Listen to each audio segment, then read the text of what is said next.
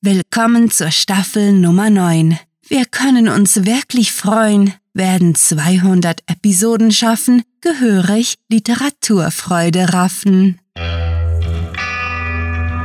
Willkommen zum Cluecast.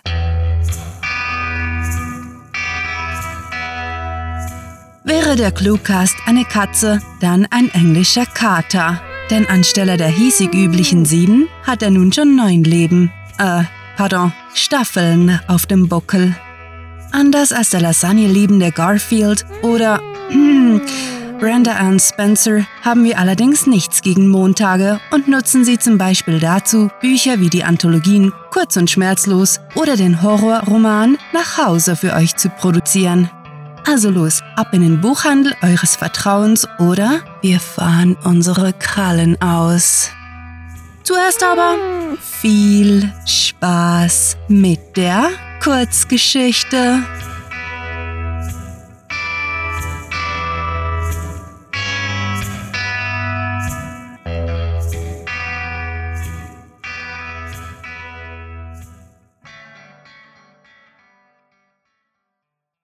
Die zwei Ananasse des Stefan Müller.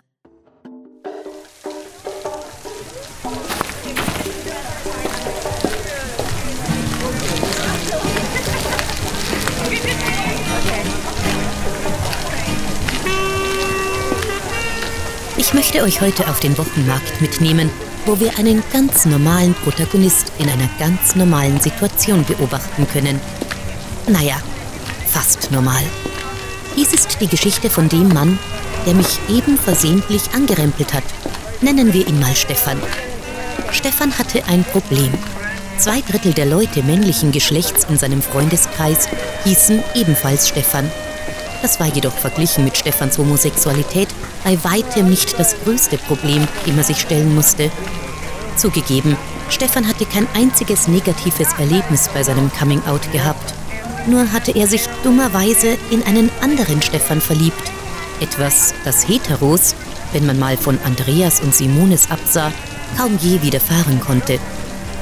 Als der klassische Romantiker, der er war, wollte Stefan natürlich bei der Heirat den Namen seines Mannes annehmen, sodass der frisch Vermählte nun einer von zwei Stefan Müllers war, bei denen die Floskel Wir teilen uns alles besser zutraf als bei jedem anderen. Immerhin war sämtliche Korrespondenz an Herrn Stefan Müller adressiert, was die Partner, die beide nicht dazu geneigt waren, ihre Bank zu wechseln, zu gemeinsamer Kontoführung genötigt hatte.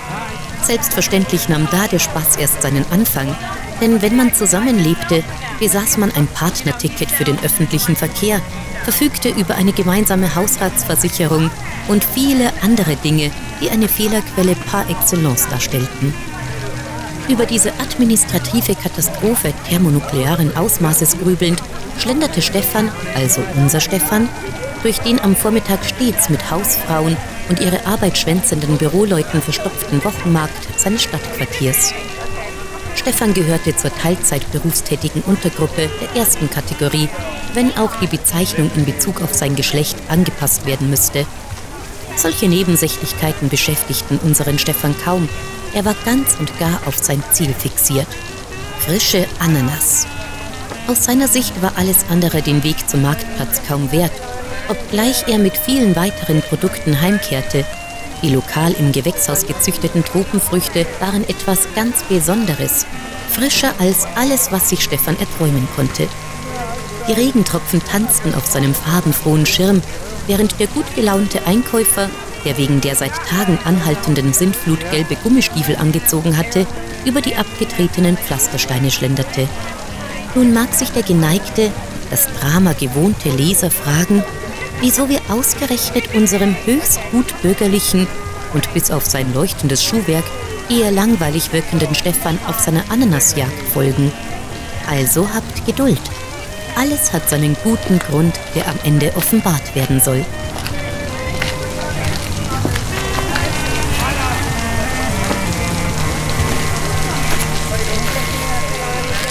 Mittlerweile hatte Stefan seine Jutetasche mit zwei Ananassen gefüllt und schritt nun weiter durch den Trubel.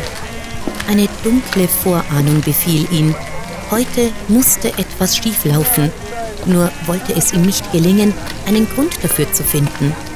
So oder so freute er sich darauf, bald wieder zu Hause zu sein, barfuß über den grauen Flauschteppich am Eingangsbereich gehen zu können, der seine Zehen kitzelte, und diesen vermaledeiten Dauerregen hinter sich zu lassen. Was war denn bloß mit ihm passiert? Gerade noch eben hatte er die beste Laune gehabt und jetzt war er unruhig, nahezu missmutig. Normalerweise gab es für einen derartigen Stimmungswechsel einen guten Grund, sei es nun, dass er sich über etwas aufregte oder sich die deprimierenden Fernsehnachrichten ansah. Ihr wisst schon, die Berichterstattung über diesen aktuellen Konflikt, der die ganze Welt bewegt. Nur nichts dergleichen war geschehen. An der Oberfläche hatte sich nichts verändert. Auch wenn Stefan der Ursache nicht auf den Grund kam, so entschloss er sich trotzdem, vorzeitig heimzukehren. Den allerwichtigsten Teil seines Einkaufs hatte er ohnehin schon erledigt und den dazu passenden Bergkäse konnte er gut auf seinen Weg zur Tramhaltestelle noch kaufen. Das Klingeln seines Handys ließ Stefan aus seinen Überlegungen aufschrecken und ungewohnt umständlich nestelte er das Gerät aus der Tasche seines Parkers. Stefan Müller ruft an, verriet ihm das Display und mit einer routinierten Daumenbewegung wischte er darüber, um den Anruf anzunehmen. Da er in Anbetracht der Himmelsnässe seinen Schirm nicht der Kommunikationsfreude opfern wollte, hob Stefan das Handy mit der Hand zu Ohr, in der auch seine Einkaufstasche baumelte. Während die Ananasse gegen seine Seite drückten, sagte er seinen Lieblingsspruch auf, der seinem Mann sicherlich eines Tages die Zornesröte ins Gesicht triebe. Stefan und Stefan, hier spricht Stefan. Hallo Stefan. Der andere Stefan seufzte in gespielter Resignation. Stefan, bitte. Er wurde aber sehr schnell wieder ernst. Sag mal, bist du noch auf dem Wochenmarkt? Ja, wieso? erkundigte sich Stefan, nun leicht beunruhigt. Normalerweise rief ihn sein Mann selten aus dem Büro an. War irgendetwas geschehen? Der Damm, Stefan. Der Damm wird nicht halten, plärrte die Stimme leicht panisch, durch Statik verzerrt aus dem Telefon. Sie evakuieren angeblich gleich die Stadt. Versuch vor der Massenpanik da wegzukommen. Aber die Ananasse, begann Stefan, besann sich dann sogleich eines Besseren. Vergiss die, ich versuche. Das Freizeichen unterbrach ihn und erstaunt sah Stefan auf das Display. Alle Striche, genauso wie das kleine 4G, waren verschwunden.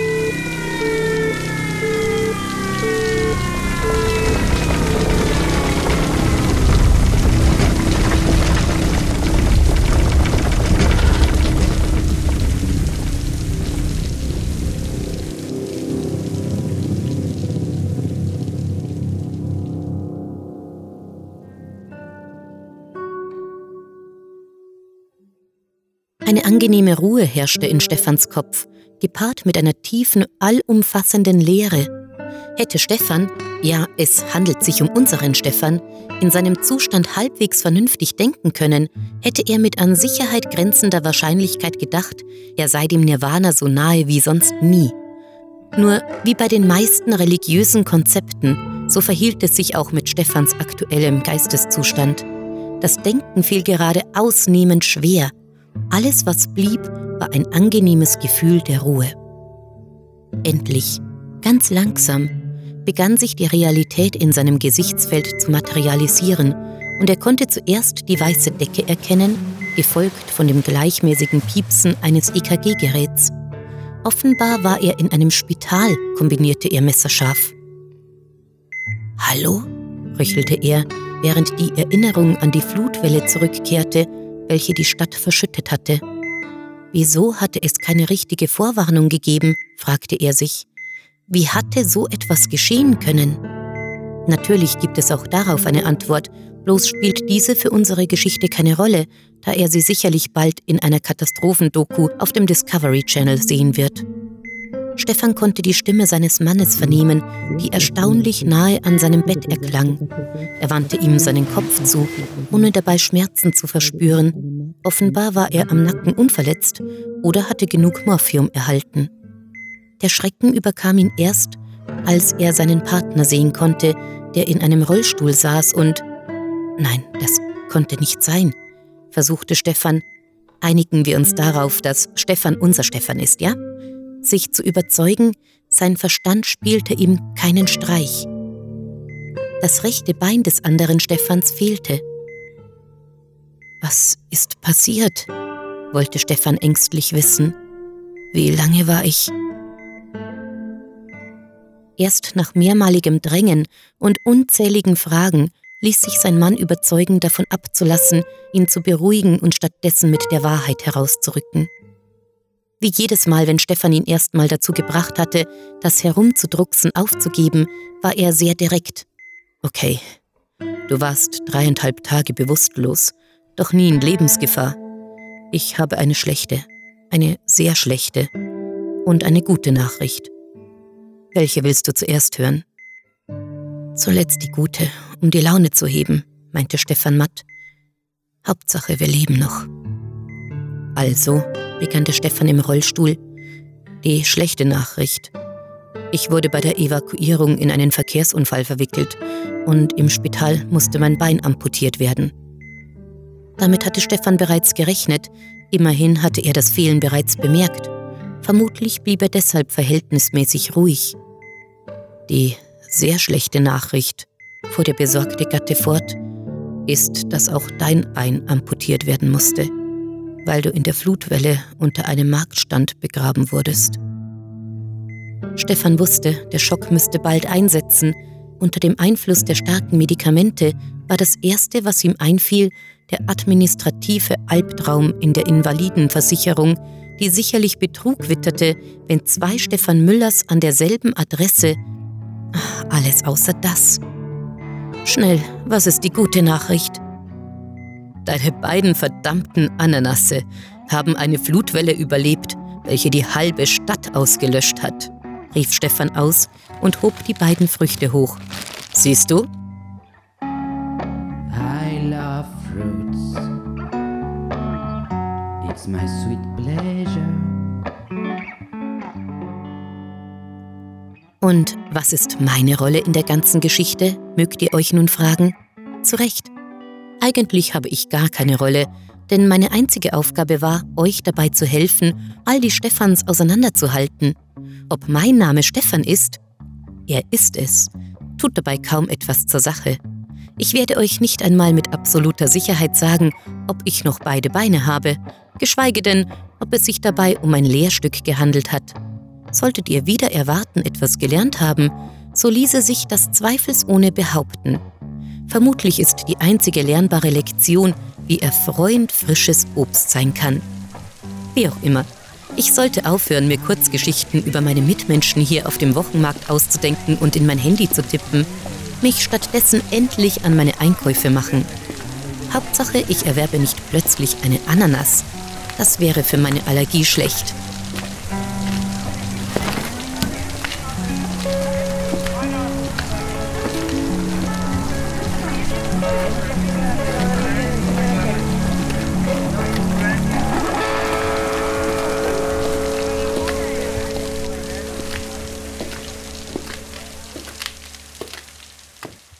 Das war die zwei Ananasse des Stefan Müller, geschrieben von Sarah. Für euch gelesen hat Birgit Arnold.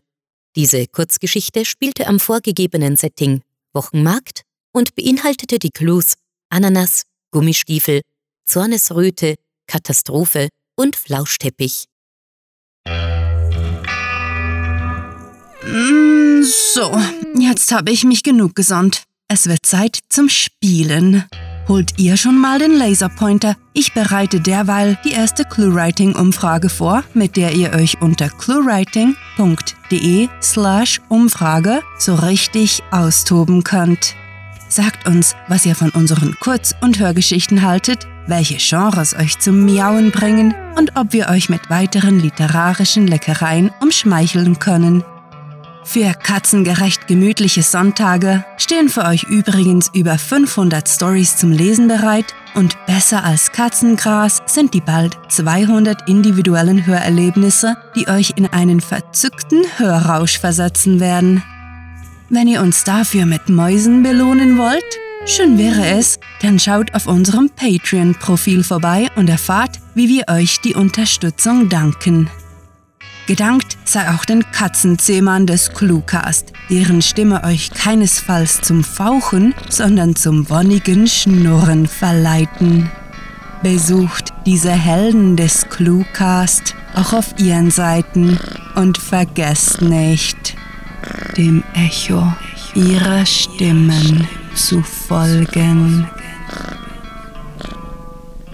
Hallo, ich bin hauptberuflich Sprecherin, weil ich es wunderbar finde, mit meiner Stimme andere Menschen zu berühren, in ihnen etwas auszulösen.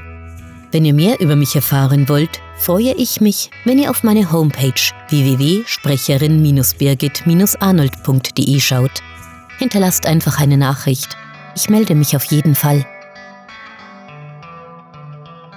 Zugegeben, als Klugkatzen sind wir Einzelgänger. Trotzdem freuen wir uns über Besuch und begrüßen euch jederzeit auf Twitter, Facebook und Co, wo wir euch um die Beine streichen, unsere E-Cards und Cartoons mit euch teilen und dem generellen Katzenjammer mit Literaturspaß entgegenhalten. So, wie immer war es schön mit euch, werte Cluecast-Kätzchen. Nun wollen wir aber rausgelassen werden, unser Revier durchstreifen und ein wenig an Bäumen kratzen. Ach ja, meine Stimmbänder wollte ich noch wetzen. Mit fantastiliardischem Dank fürs Zuhören und den besten Wünschen. Eure Cluecaster.